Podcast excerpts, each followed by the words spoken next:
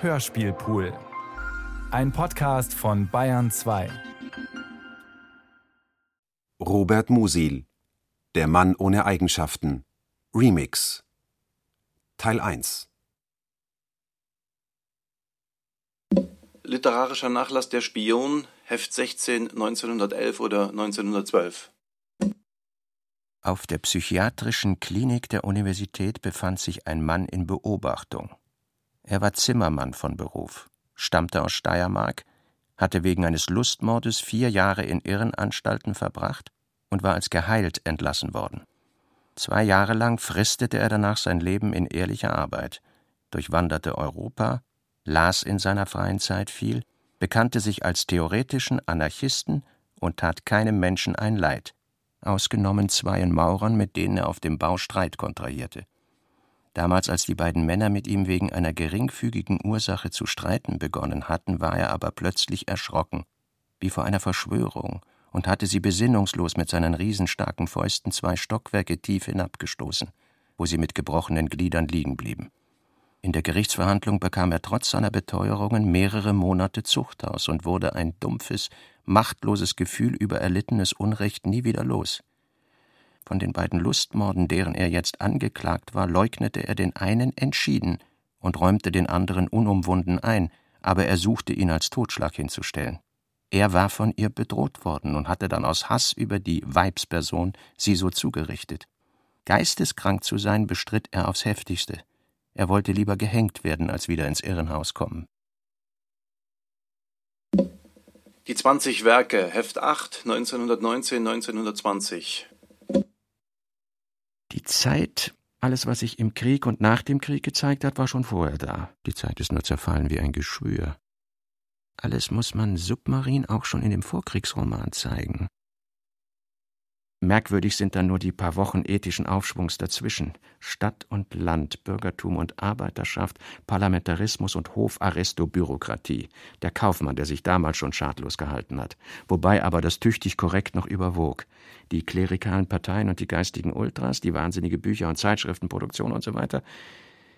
Es ist wohl der Typus einer Verfallszeit, einer Zivilisationsepoche wobei als Ursache des Verfalls anzusehen wäre, dass die Zeit nicht mehr einheitlich umspannt werden kann. Mittendrin vielleicht irgendein Utopist, der vielleicht doch das Rezept hätte, den keiner anhört, an dem alle vorbeirennen. Eine Märchenfigur. Achilles. Allerdings nur der Möglichkeit nach. Diese Stadt Wien, die nur zum Schein eine imperiale Stadt prestiert hat, damals schon, jetzt hat sie sich gefunden. Psychologisch informieren, wie man es macht, ist die Figuren nicht im Gedächtnis des Lesers verschwimmen mindestens 100 Figuren aufstellen. Die Haupttypen des heutigen Menschen, den Expressionisten, die Kurzmaler, den Schieber, den Psychopädagogen, den Steinerianer und so weiter, diese Figuren dann durcheinander bewegen. Anfänge und Notizen, Mappe 4.2, 1919 bis 1920. Andererseits wirken auf Achilles die sexuellen Erlebnisse Moosbruggers. Dann braucht es aber auch schon moralische Gegenbeispiele. Ein Familienmenschen, eventuell die letzte Geliebte Achilles, sehr moralisch oder sehr unmoralisch zeichnen und ihn in der Gegenphase. Achilles hat zwei Geliebte, wie jeder junge Mann, der Geld besitzt. Eine Chansonette frigid und gefräßig, sie liebt ihn, weil er auf ihre Essgelüste eingeht, er duldet sie, weil ihm ihr frigider Zynismus Spaß macht. Alles Sexuelle ist für sie nicht das Geringste. Es ist eine Figur auch schon für später. Sie ist mager, schmutzig, nur darüber parfümiert, und faul.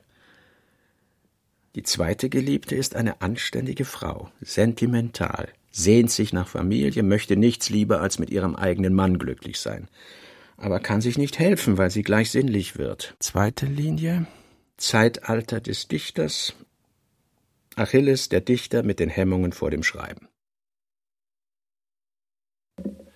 Die 20 Werke, Heft 8, 1919 bis 1920. Spion zweiter Teil. Technisch so zu machen? Linear verläuft Achilles Erleben von Einrückung bis Erkrankung, inklusive den Idyllen.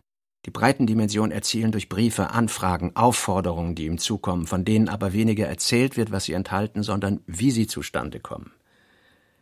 Achilles, einer jener in den Einzelwissenschaften steckenden Menschen, die für diese Kultur nichts übrig haben – mit Tatsachensinn und ungehemmter Logik. Anhänger des Diffusen, klar über das Wesen von Illusionen. Tier mit einem Schimmer von Stern. Bettlerfahrt durchs Chaos, Moral des Schöpferischen, zuweilen passiv. Spion, nicht vergessen, dass bei der Hinrichtung des Zimmermanns auch das Mysterium des Todes berührt wird. Gedanken und Menschen. Der Wunsch ist der Vater des Gedankens. Tiefe Weisheit. Man lernt nur das, was man schon weiß. Alles Lernen ist ein Wiederlernen. Plötzliche Weitsicht. Das sind, über Jahrtausende verteilt, Bruchstücke einer Erkenntnis, die nie Theorie wurde. Sammeln. Möglicherweise Verstand ist nicht das einzige Orientierungs- und Verständigungsmittel. Es gibt ältere. Sympathie gehört in diese Verwandtschaft.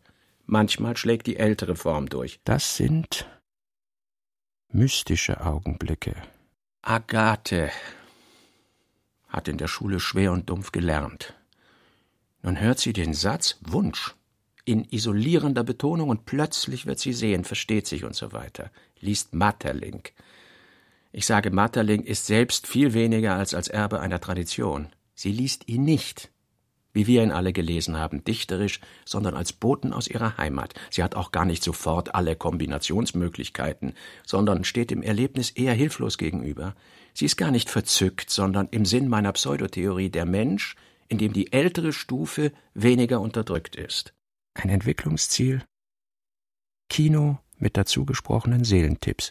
Achilles war Logistiker, aber es ist für jeden Dichter eine schwere Aufgabe, seiner Nation auseinanderzusetzen, was das sei, ohne von Unaufmerksamkeit begraben zu werden. Philosophie, höchste und gleichgültigste Angelegenheit, beides ist sie.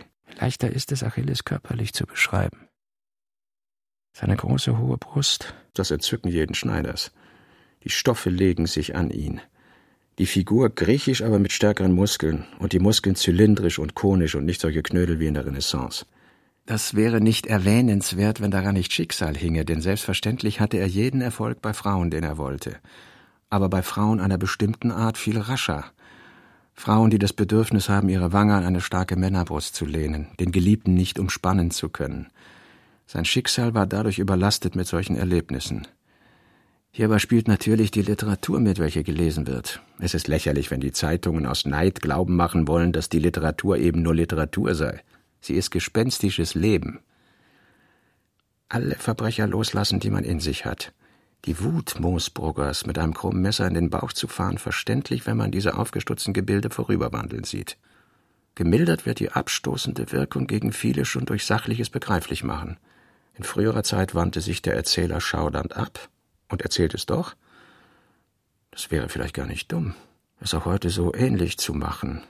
Man kann ja für den besseren Leser das ironisch machen. Spion zweiter Teil? Der Verbrecher entwickelt sich zu einem normalen Menschen, dieser zum Verbrecher. Achilles alles tun lassen, wo ich Vernunft und Überzeugungshemmungen habe. Spion. Ist es die Liebe einer Schwester, ist es die Liebe einer jungen Frau, man weiß es nicht dieses in einem ungesehenen Winkel die Hand pressen, dieses Anleuchten der Augen, man erfährt es auch nie. Sie gleiten in die Abenteuer hinein. In Agathes Dankbarkeit deutet es sich schon in Teil zwei an. Spion. Alles wird falsch gemacht. Von den falsch gesehenen Klassikern und Philosophen angefangen. Man erliegt der Autorität nicht der Toten, sondern der tausende lebender Vermittler. Von da Hass gegen den ganzen Lebensbetrieb aber endlich einmal ernst machen mit dem Verwerfen des bisherigen. Das wäre Achilles, das wäre die Art, wie er von mir begleitet werden muss. Große lateinische Buchstabenbalken auf Firmenschildern, Buchtiteln usw. So zusammenzählen, durch die Anzahl der Buchstaben dividieren. Bisheriges Ergebnis zweieinhalb, große Sorge bei Abweichungen, große Freude bei genauem Zutreffen. Elektrische Firmenschilder? Alle Buchstaben rasch abzählen oder Aufschrift merken und nachträglich zusammenzählen. Teilbarkeit durch drei ist Glücksfall, alles andere nicht Befriedigung. Massenbuchstaben, solche mit vier Balken, Worte aus solchen zum Beispiel wem, Durchschnitt vier machen sehr glücklich. Möglichst wenig OSJC. Macht traurig. Um elf Uhr wenig Menschen da, zählt alle, die er beim Namen kennt, die später Eintretenden auch. Vom zehnten ab Spannung, wer der dreizehnte sein wird. Freude, wenn ein gleichgültiger, Bekümmernis, wenn guter Bekannter. In jedem Fall die Hoffnung, dass rasch der vierzehnte und fünfzehnte kommt. In der Nacht Uhrziffern multiplizieren. Überhaupt. Kopfrechnen mit Vorliebe. Addieren und multiplizieren. Einheiten des Tapetenmusters auf einer Flächeneinheit, zum Beispiel Wand, zählen, und zwar Länge, Breite, Multiplikation, dann Gesamtsumme der Wände, später das gleiche mit Details. Schwer zu zählende Sachen, zum Beispiel Glasprismen an Lustern, Stangen an einem Gitter, zu Dreien gezählt, besonders schön, wenn Summe durch drei teilbar ist, Telefonnummern merken. Regimentsnummer, Aufschläge, alle Mobilisierungsdaten, mnemotechnisch 15.419, also 15 plus 4 gleich 19. Spion, könnte auch so anfangen. Ich erzähle. Der Vorstadtgasthof. Mappe 42 1920. Um zwölf Uhr ohne Unterschied der Nacht wurde das schwere Holztor der Einfahrt geschlossen und zwei armbreite Eisenstangen wurden dahinter gelegt. Bis dahin erwartete eine verschlafene, bäurisch aussehende Magd verspätet Gäste. Nach einer Viertelstunde führte sein langsamer weiter Rundgang einen Schutzmann vorbei, der die Sperrstunde der Wirtschaften überwachte. Um ein Uhr tauchte aus dem Nebel der aufschwellende Dreischritt einer Patrouille auf, die von der nahegelegenen Trosskaserne kam, hallte vorbei und wurde wieder kleiner. Dann war lange Zeit nichts als das kalte, feuchte Schweigen der Novembernächte. Erst um drei Uhr kamen die ersten Wagen vom Land herein. Mit schwerem Lärm brachen sie über das Pflaster, in ihre Tücher gewickelt, taub von Geprassel und Morgenkälte, schwankten die Leichname der Kutscher hinter den Pferden. In einer solchen Nacht war kurz vor der zwölften Stunde das Paar gekommen und hatte ein Zimmer verlangt. Danach war im ganzen Haus kein Laut. Das Licht der Kerze hatte noch nicht Zeit gefunden, in alle Winkel des elenden Zimmers zu kriechen. Der fremde Herr stand wie ein flacher Schatten am Fenster, und die Dame hatte sich das Ungewisse erwartend auf dem Bettrand niedergelassen. Sie musste quälend lange warten. Der Fremde rührte sich nicht auf seinem Platz. War es bis dahin schnell gegangen, wie ein Traum anhebt, so stark jetzt jede Bewegung in zähem Widerstand, der kein Glied losließ. Er fühlte, diese Frau erwartete etwas von ihm. Ihr Mieder öffnen, das wäre, wie man die Tür eines Zimmers aufschließt. Da stand in der Mitte ein Tisch, um den saßen der Mann, der Sohn. Er beobachtete es geheimnisvoll, feindselig, ängstlich und voll Überhebung. Er hätte eine Granate hineinwerfen mögen oder die Tapete in Fetzen herunterreißen. Mit äußerster Anstrengung gelang es ihm endlich, dem zähen Widerstand wenigstens einen Satz abzuringen. Ich erzähle, sage dann, genau so, mit allen Einzelheiten hat es Achilles geträumt. Er weiß damals schon von Moosbrugger. Gibt irgendwie einen unheimlichen, geheimen Anfang. Man weiß noch nicht, wie das mit der Erzählung kommuniziert. Achilles fährt im Kraftwagen eines Freundes 90 Horsepower zur Hinrichtung, technische Rekordfreude seiner Zeit. Dabei aber ein Gefühl, je mehr er rast, desto mehr beschleunigt er die Hinrichtung. Vorher sagen, es war Traum eines Logikers. Achilles gehört der Bourgeoisie an. Vater war Professor, Onkel und Großvater aber Fabrikanten. Aktionäre großer Unternehmungen, aber nicht mehr so reich, dass er ein fantastisches Geldleben führen könnte. Wenn auf der Fahrt der Tod käme, wie unvorbereitet. Die 20 Werke, Heft 21, 1920. Spion. Vater, Jurist älteren Typus. Altes Herrschaft über die Weltmotiv jeder Generation ist auch das Achilles. Die Opposition gegen den Vatertypus treibt ihn zur Technik und von da zur modernen Philosophie. In gewissem Grade ist das Problem des Spions das der Generation seit 1880. Mit welchem Elan setzte der Naturalismus ein? Und welche positive Aktivität steckte auch in der Dekadenzstimmung fin de siècle? Wie viel Hoffnung war das? Der geschlossene Zug löste sich dann auf und mit einem Mal stand jeder allein den nicht gelösten Problemen gegenüber. Das war dann die geistige Situation vor dem Krieg. Sie war ohne innere Direktion. Außer diesen geistigen Sphären dann noch die Beziehungslosen der Wissenschaft und so weiter. Zum Krieg ist zu bemerken, dass alles, was vor 1914 schon vor dem eigenen Desaveu stand, also alle etwa seit 1888 Geborenen, im Durchschnitt für den Krieg war. Die nach 1895 Geborenen waren 19 Jahre bei Kriegsausbruch oder 15 und wussten, sie kommen daran. Von Raufbolden abgesehen hat diese Jugend ein Zagen vor der Maschine, deren Rachen sie immer näher geschoben wird. Das wurden dann die Weichpazifisten. Es gehört ein gewisses Alter dazu, um sein Leben einzusetzen, wenn man nicht sehr romantisch beeinflusst ist. Achilles als Held der Zeit darstellen. Typen, aus denen sich die Handlung aufbaut, müssen konstitutiv für das heutige Leben sein, etwa der Schachspieler und der Mathematiker, der Naturwissenschaftler, der Geisteswissenschaftler, der Künstler und Zwischenschwindler, der Kaufmann, der Großkaufmann, der kleine Beamte, der ministerielle Beamte, der Priester, der Soldat, Techniker, Politiker, Advokat, Arzt, Arbeiter, Bauer. Erzählungstechnik Katakombe. Ich erzähle. Dieses Ich ist aber keine fingierte Person, sondern der Romancier, ein unterrichteter, bitterer, enttäuschter Mensch. Ich. Ich erzähle die Geschichte meines Freundes Achilles. Aber auch, was mir mit anderen Personen des Romans begegnet ist. Dieses Ich kann nichts erleben. Und er leidet alles, woraus sich Achilles befreit und woran er dann doch zugrunde geht.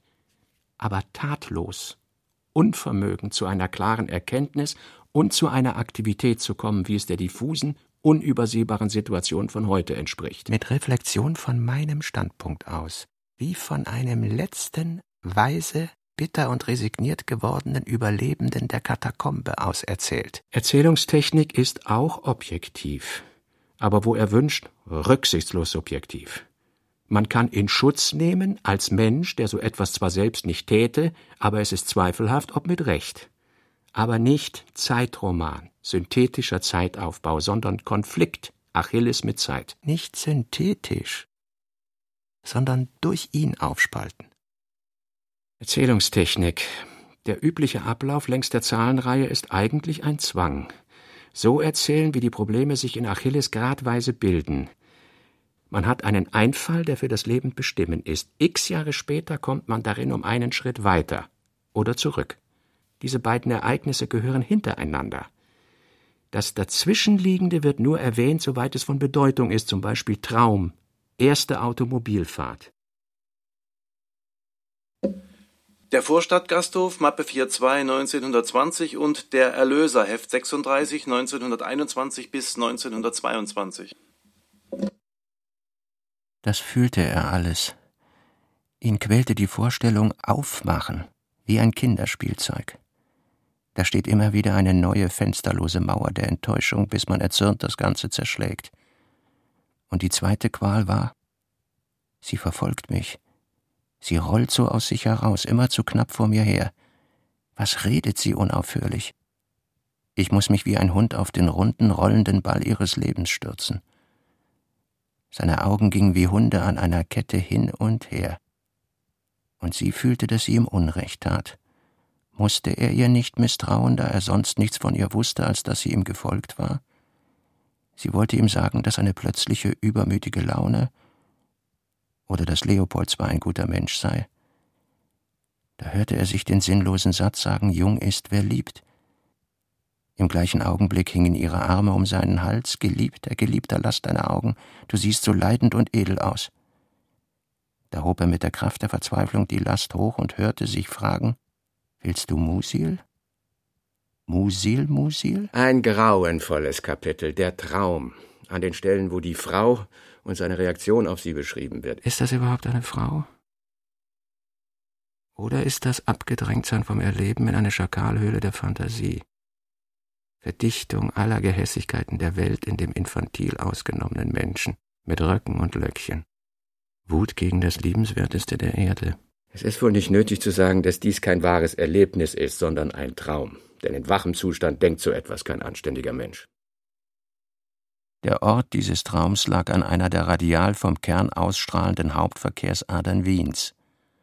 Trotzdem Wien von der Zeit an, wo Weltstädte voll ganz großer Raserei entstanden, nur noch eine Großstadt war, füllte der Verkehr diesen Straßenschlauch in den Stunden des Anschwellens mit einem berauschenden Lebensstrom, den man am besten einem Schweinetrank vergleicht. Der Ort lag aber nicht selbst an diesem Film, sondern nur sein Gartengitter. Wenn man an diesem Gitter vorbeitrieb, so lag dahinter ein gepflegter Garten. Man sah zwischen Bäumen eine geschorene Wiese und an ihrem Ende durch die offenen Fenster eines weißen, breitflügeligen kleinen Hauses in die vornehme Stille der Bücherwände einer Gelehrtenwohnung. Der Gelehrte, welcher leider so geträumt hatte, besaß sehr viele Freunde unter Männern und Frauen und war ein sehr angenehmer, schöner und wohlhabender junger Mann. Um ihn nicht bloßzustellen und aus verschiedenen Gründen sei angenommen, dass er einfach anders hieß. Der Spion Heft 16 1923 bis 26 Weshalb anders? Ich nenne ihn anders. Erstens, weil er anders hieß, zweitens, weil er sich später Spion selbst so nannte, um seinem Vater keine Schande zuzufügen. Drittens, es gibt noch andere Gründe, denn es gibt für alles Gründe, widersprechende Gründe für das Gleiche und den gleichen Grund für Widersprechendes, darunter den, er fühlte sich oft anders sein, gerade damit war er aber nicht so sehr anders als viele seiner Mitmenschen. Der Erlöser Heft 36 1923 bis 26 Aufbau römisch 1 Gewicht legen auf eine Welt von Haus bis Moosbrugger und Brief. Das ist schon hier der durchscheinende Gegenstand, anders ist halb Teil, halb Widerspruch. Erstens das Haus an der Straße, das Netz, das die Seele unaufhörlich in die Außenwelt hält, der Mensch, der nichts tut, der tut, der was er will tut, Mensch ohne Vorbilder, entschlossen, das Unpassende zu belassen. Zweitens Logiker und Boxer, liebt Vorkommnisse, die dem Ich entrücken. Kampfkraft als Denken, männlicher Kopf, diffuser Zustand der Feindseligkeit, Freude am Unpassenden, aber eigentlich alles das doch gleichgültig. Drittens, die Geliebten, einer der wenigen Philosophen, die noch zwei Geliebte besaßen. Leona, das zum Missbrauch geschaffene Antlitz.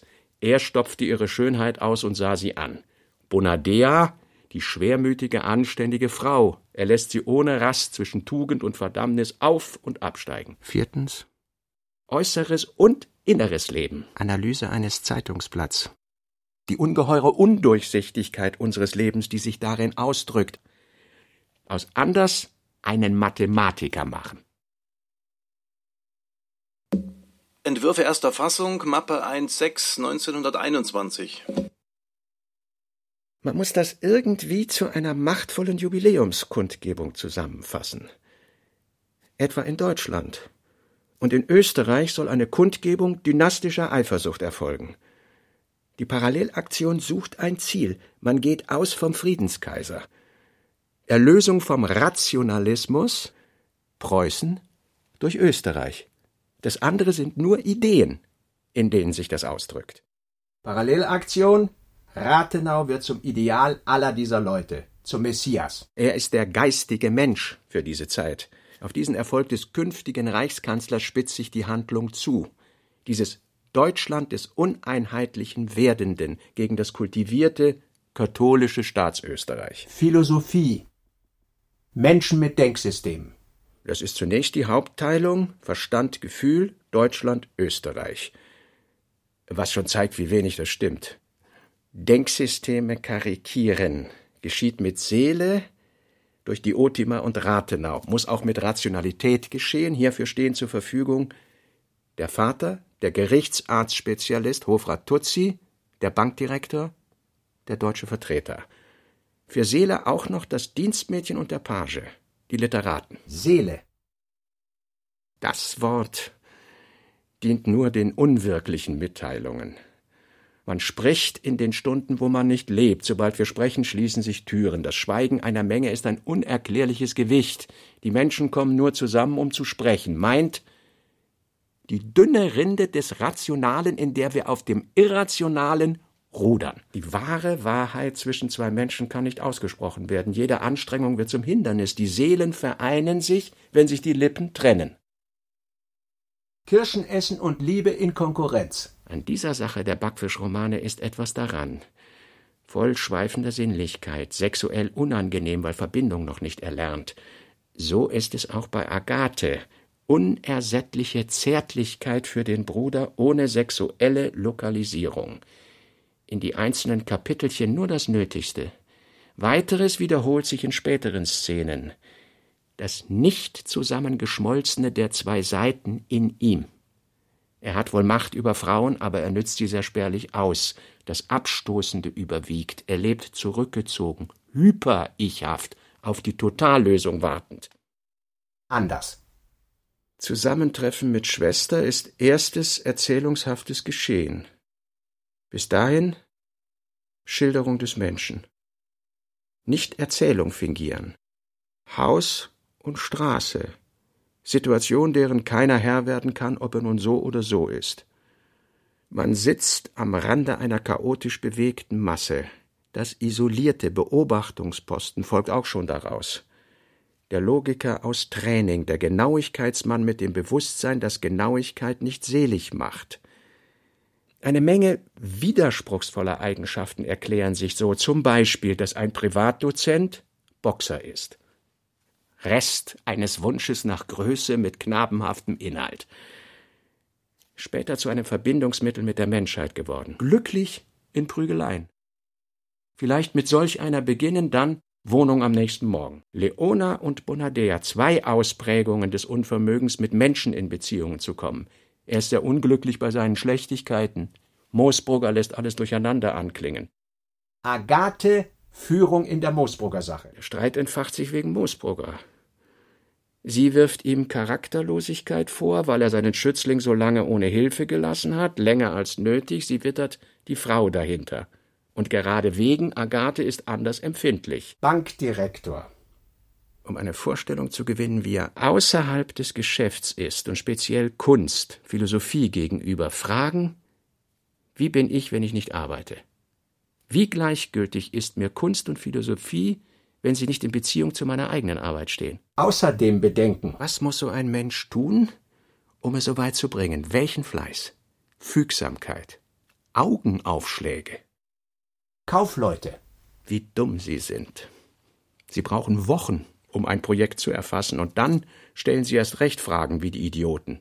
Haftschwielen der Begehrlichkeit am Gelde ist das Einzige, was sie haben. Moosbrugger Hinrichtung. Was ist eine Hinrichtung im Vergleich mit einer Operation? Moosbrugger ist einfach verlegen bei seiner Hinrichtung.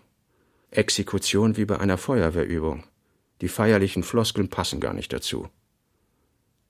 Volk in schwarzen Röcken und Hemdärmeln. Anders fühlt einen unbestimmten verachtenden Hass gegen dieses Volk. Vielleicht hasste er die Frauen im Grunde nur, weil er sie zuvor bedingungslos liebte. Der Ausdruck in jedem Gesicht oder Körper konnte ihn reizen, sein höheres Wesen empfand er nie mitschwingen. Zuweilen stand auf seinem Schreibtisch das Bild des Zimmerergesellen, buschiger Schnauzbart, niedere, zerarbeitete Stirn. Am Tag vor der Hinrichtung besuchte er ihn noch einmal. Er saß am Bettrand, die großen haarigen Hände, spuckt auf die Erde. Das Einzige, was ich Ihnen zum Trost sagen kann, ist, dass es auf die paar Jahre nicht mehr ankommt. Wann ihr wenigstens nur noch ahnt von die Richter hinmachen könnt, seufzte seine unsterbliche, von der Verständnislosigkeit gequälte Seele.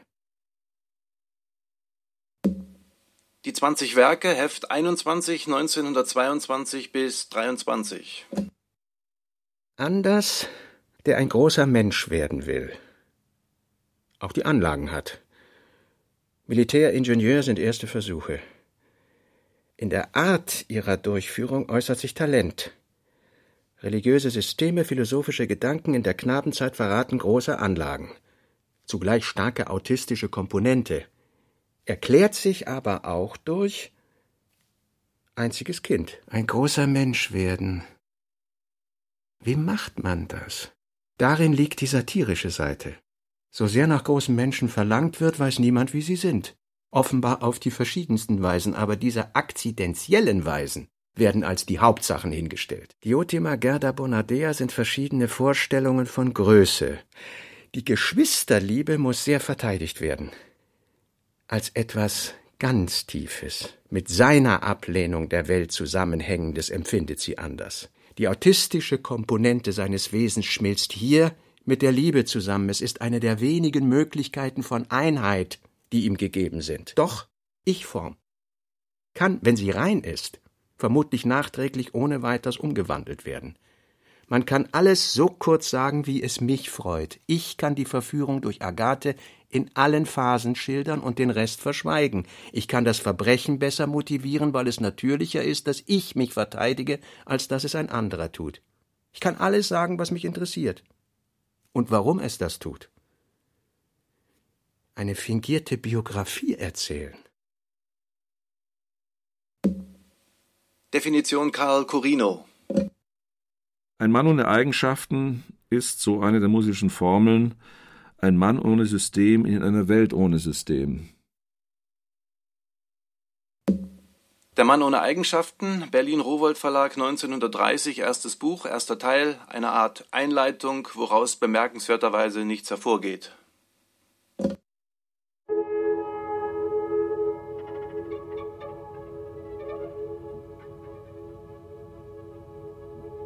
Über dem Atlantik befand sich ein barometrisches Minimum. Es wanderte ostwärts einem über Russland lagernden Maximum zu und verriet noch nicht die Neigung, diesem nördlich auszuweichen. Die Isothermen und Isoteren taten ihre Schuldigkeit.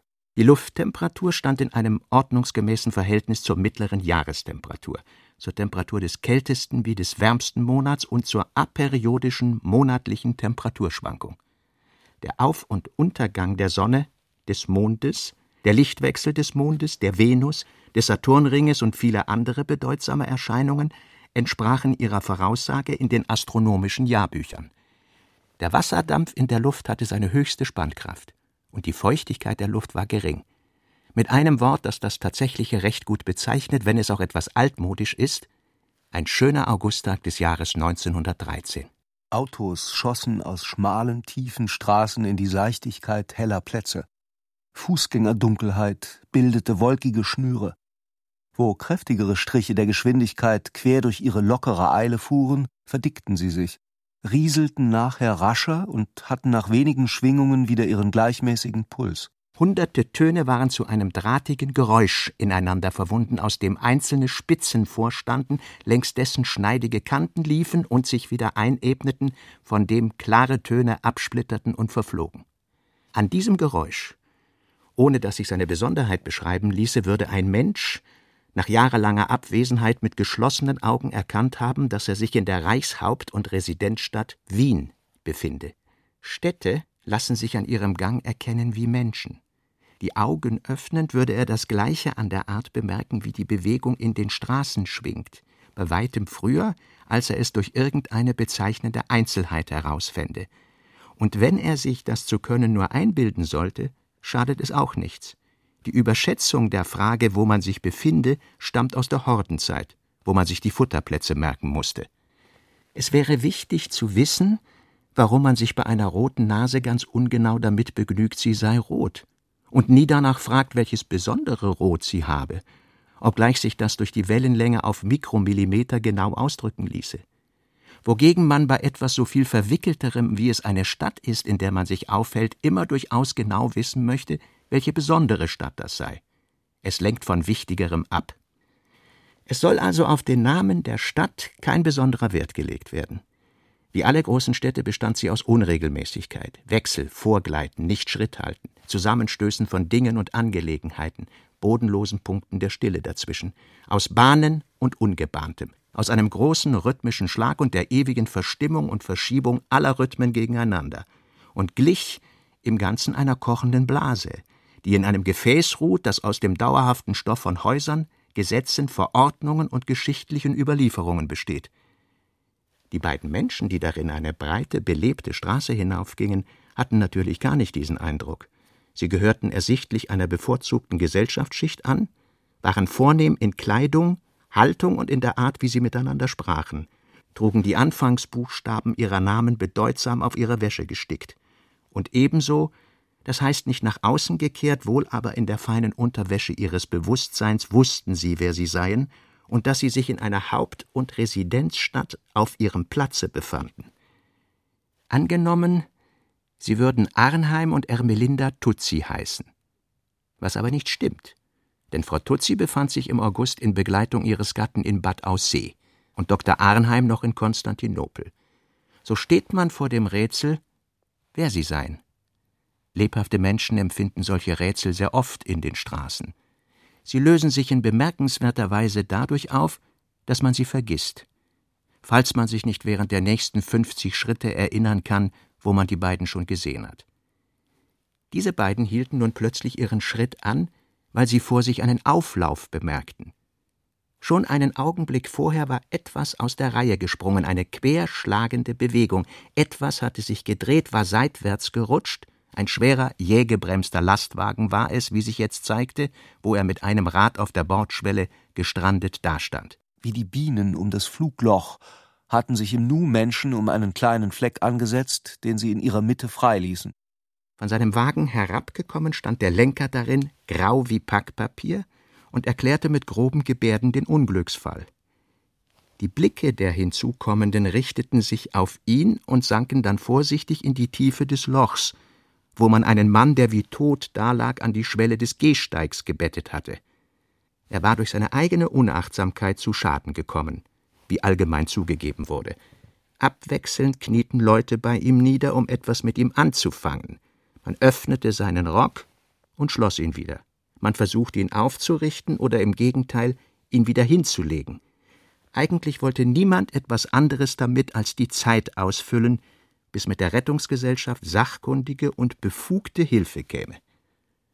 Auch die Dame und ihr Begleiter waren herangetreten und hatten über Köpfe und gebeugte Rücken hinweg den Daliegenden betrachtet. Dann traten sie zurück und zögerten. Die Dame fühlte etwas Unangenehmes in der Herzmagengrube dass sie berechtigt war, für Mitleid zu halten. Diese schweren Kraftwagen, wie sie hier verwendet werden, haben einen zu langen Bremsweg. Die Dame fühlte sich dadurch erleichtert und dankte mit einem aufmerksamen Blick.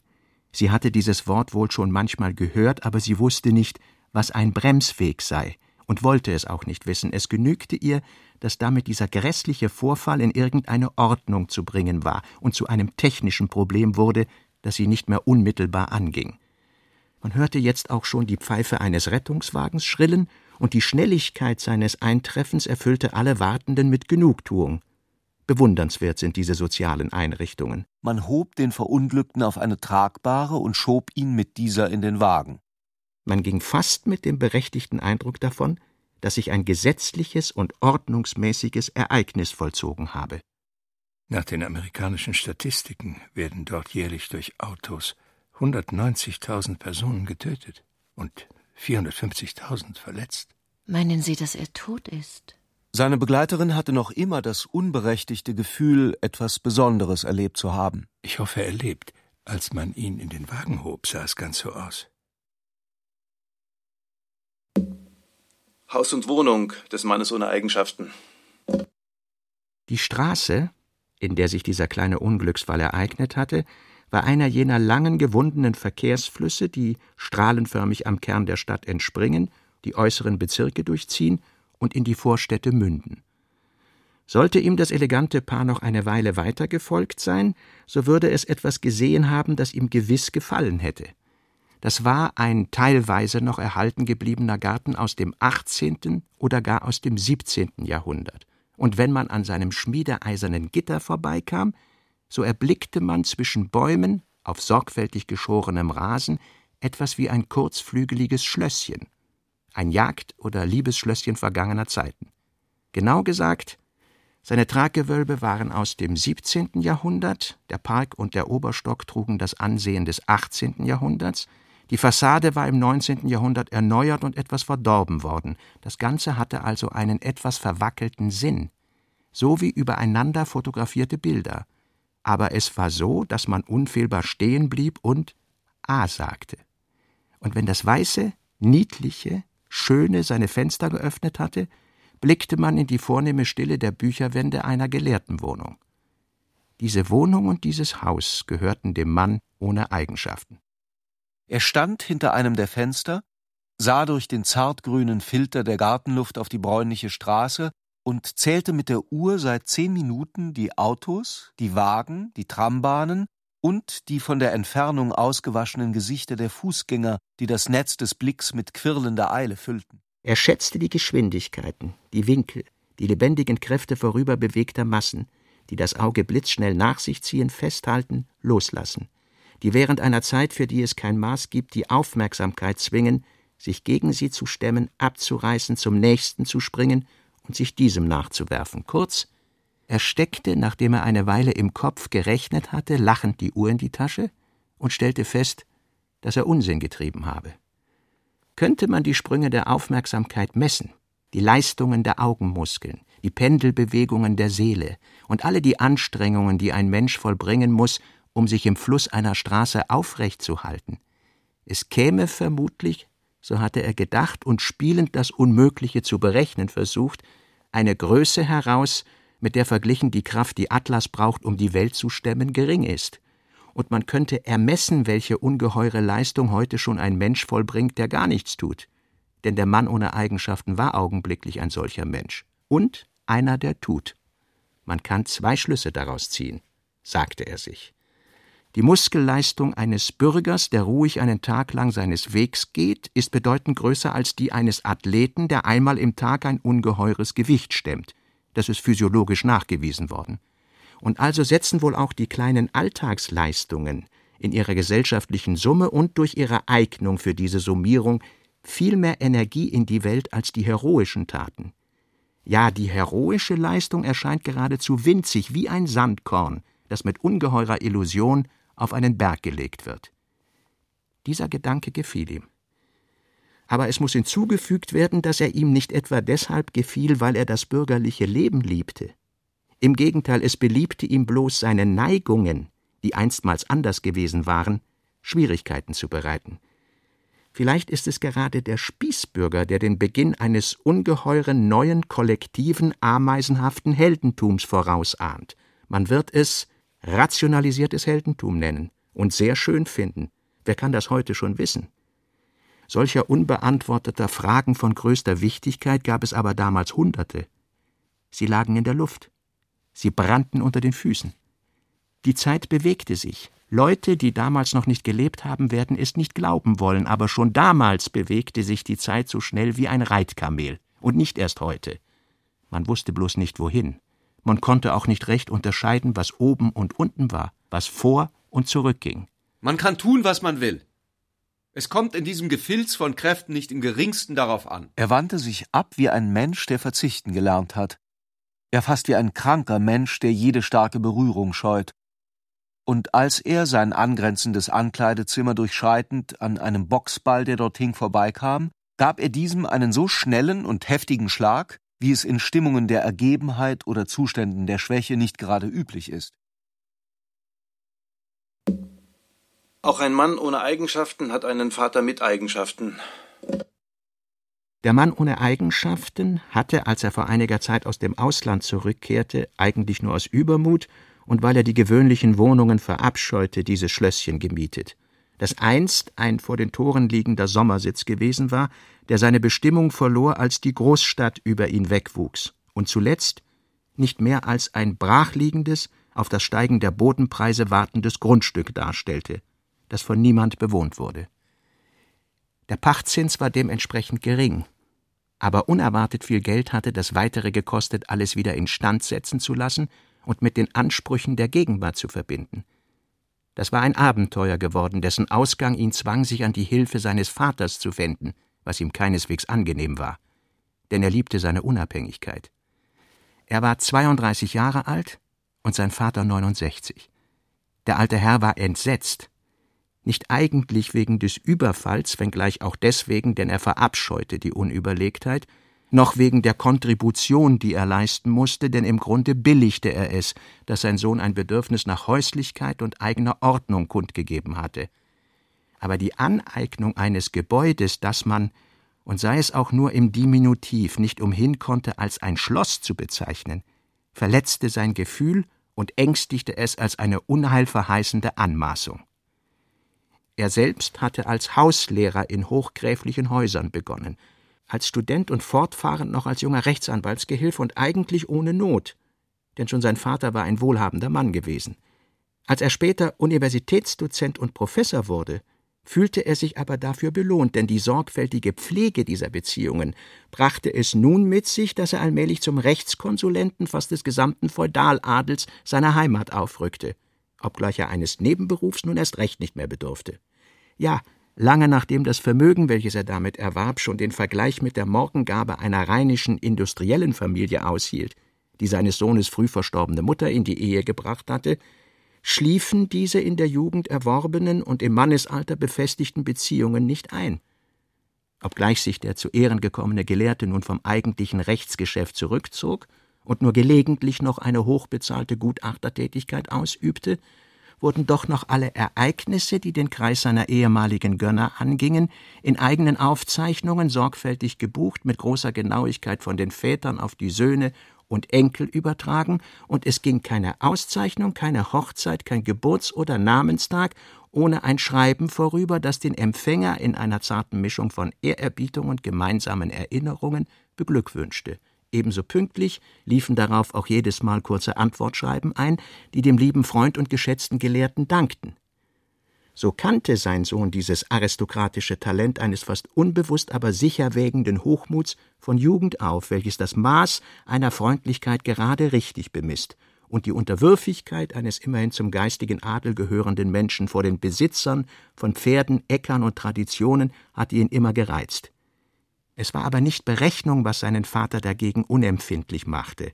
Ganz aus Naturtrieb legte er auf solche Weise eine große Laufbahn hinter sich, er wurde nicht nur Professor, Mitglied von Akademien und vielen wissenschaftlichen und staatlichen Ausschüssen, sondern auch Ritter, Komtur, ja sogar Großkreuz hoher Orden.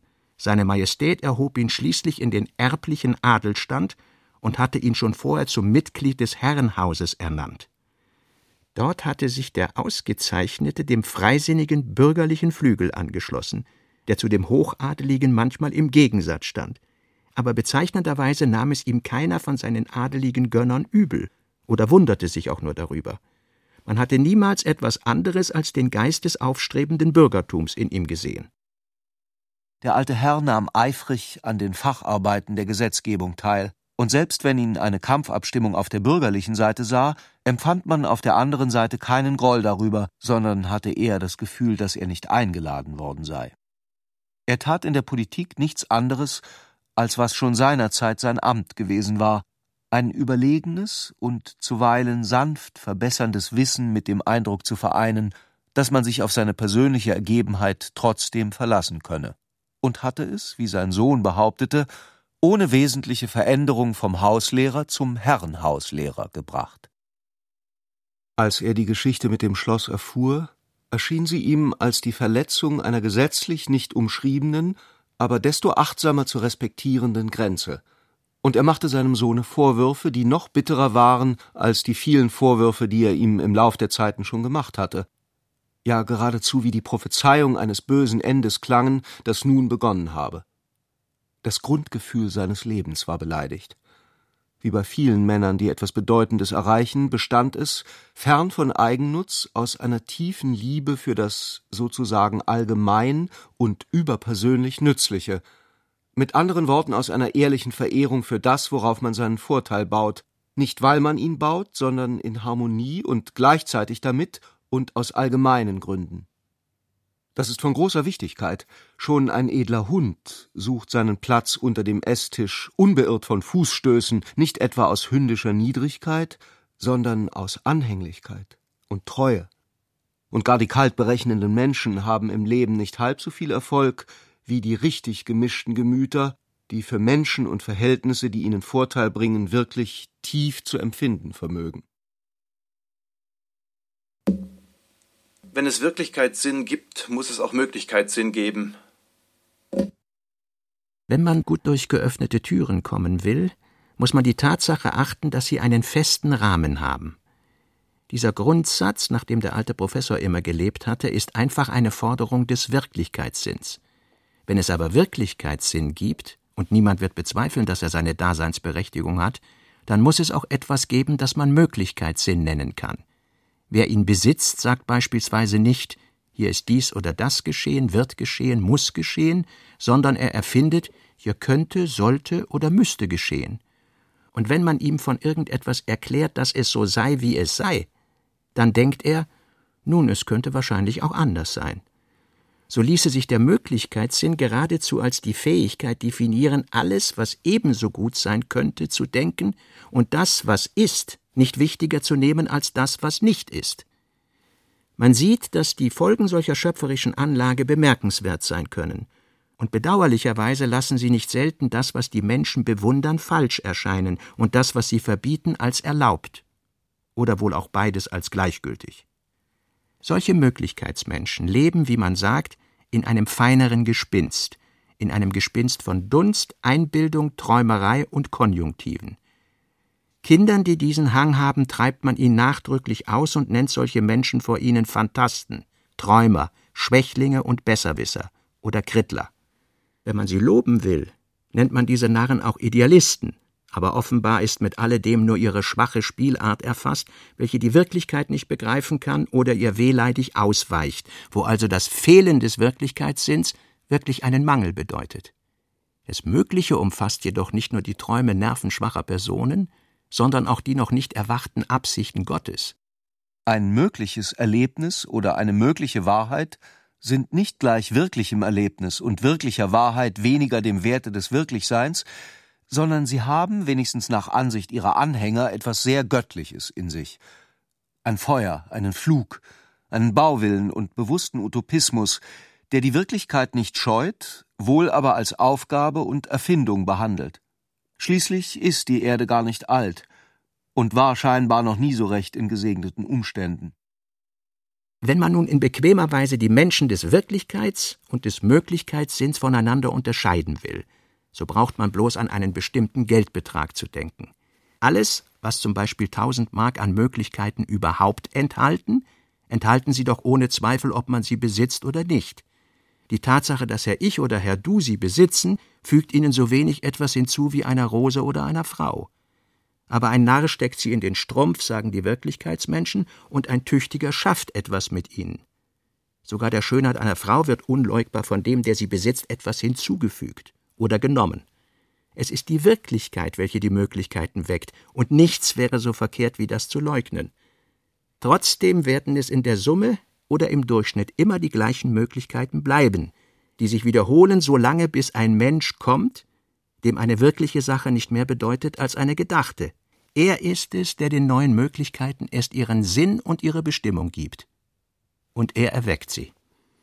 Ein solcher Mann ist aber keineswegs eine sehr eindeutige Angelegenheit, da seine Ideen, soweit sie nicht müßige Hirngespinste bedeuten, nichts als noch nicht geborene Wirklichkeiten sind, hat natürlich auch er Wirklichkeitssinn.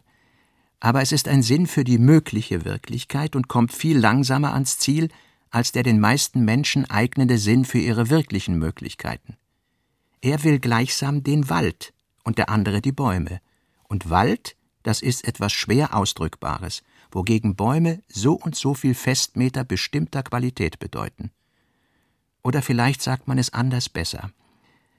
Und der Mann mit gewöhnlichem Wirklichkeitssinn gleicht einem Fisch, der nach der Angel schnappt und die Schnur nicht sieht, während der Mann mit jenem Wirklichkeitssinn, den man auch Möglichkeitssinn nennen kann, eine Schnur durchs Wasser zieht und keine Ahnung hat, ob ein Köder daran sitzt einer außerordentlichen Gleichgültigkeit für das auf den Köder beißende Leben steht bei ihm die Gefahr gegenüber, völlig splinige Dinge zu treiben.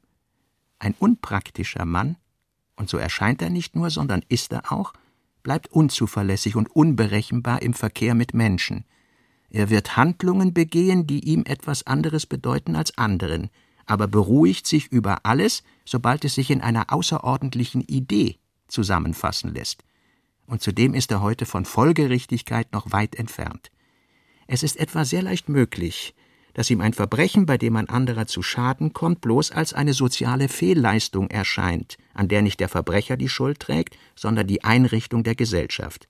Fraglich ist es dagegen, ob ihm eine Ohrfeige, die er selbst empfängt, als eine Schmach der Gesellschaft oder wenigstens so unpersönlich wie der Biss eines Hundes vorkommen werde. Wahrscheinlich wird er dazu erst die Ohrfeige erwidern und danach die Auffassung haben, dass er das nicht hätte tun sollen. Und vollends, wenn man ihm eine Geliebte fortnimmt, wird er heute noch nicht ganz von der Wirklichkeit dieses Vorganges absehen und sich mit einem überraschenden, neuen Gefühl entschädigen können. Diese Entwicklung ist zurzeit noch im Fluss und bedeutet für den einzelnen Menschen sowohl eine Schwäche wie eine Kraft. Und da der Besitz von Eigenschaften eine gewisse Freude an ihrer Wirklichkeit voraussetzt, erlaubt das den Ausblick darauf, wie es jemand, der auch sich selbst gegenüber keinen Wirklichkeitssinn aufbringt, unversehens widerfahren kann, dass er sich eines Tages als ein Mann ohne Eigenschaften vorkommt.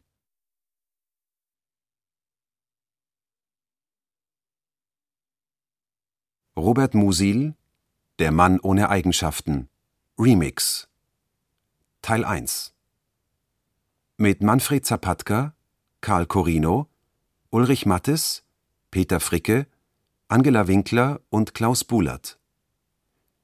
Regieassistenz Martin Trauner. Ton und Technik Hans Scheck, Wilfried Hauer, Susanne Herzig und Angelika Haller. Wissenschaftliche Beratung Walter Fanta. Konzept und Skript Katharina Agathos und Herbert Kapfer. Skript und Regie Klaus Buhlert.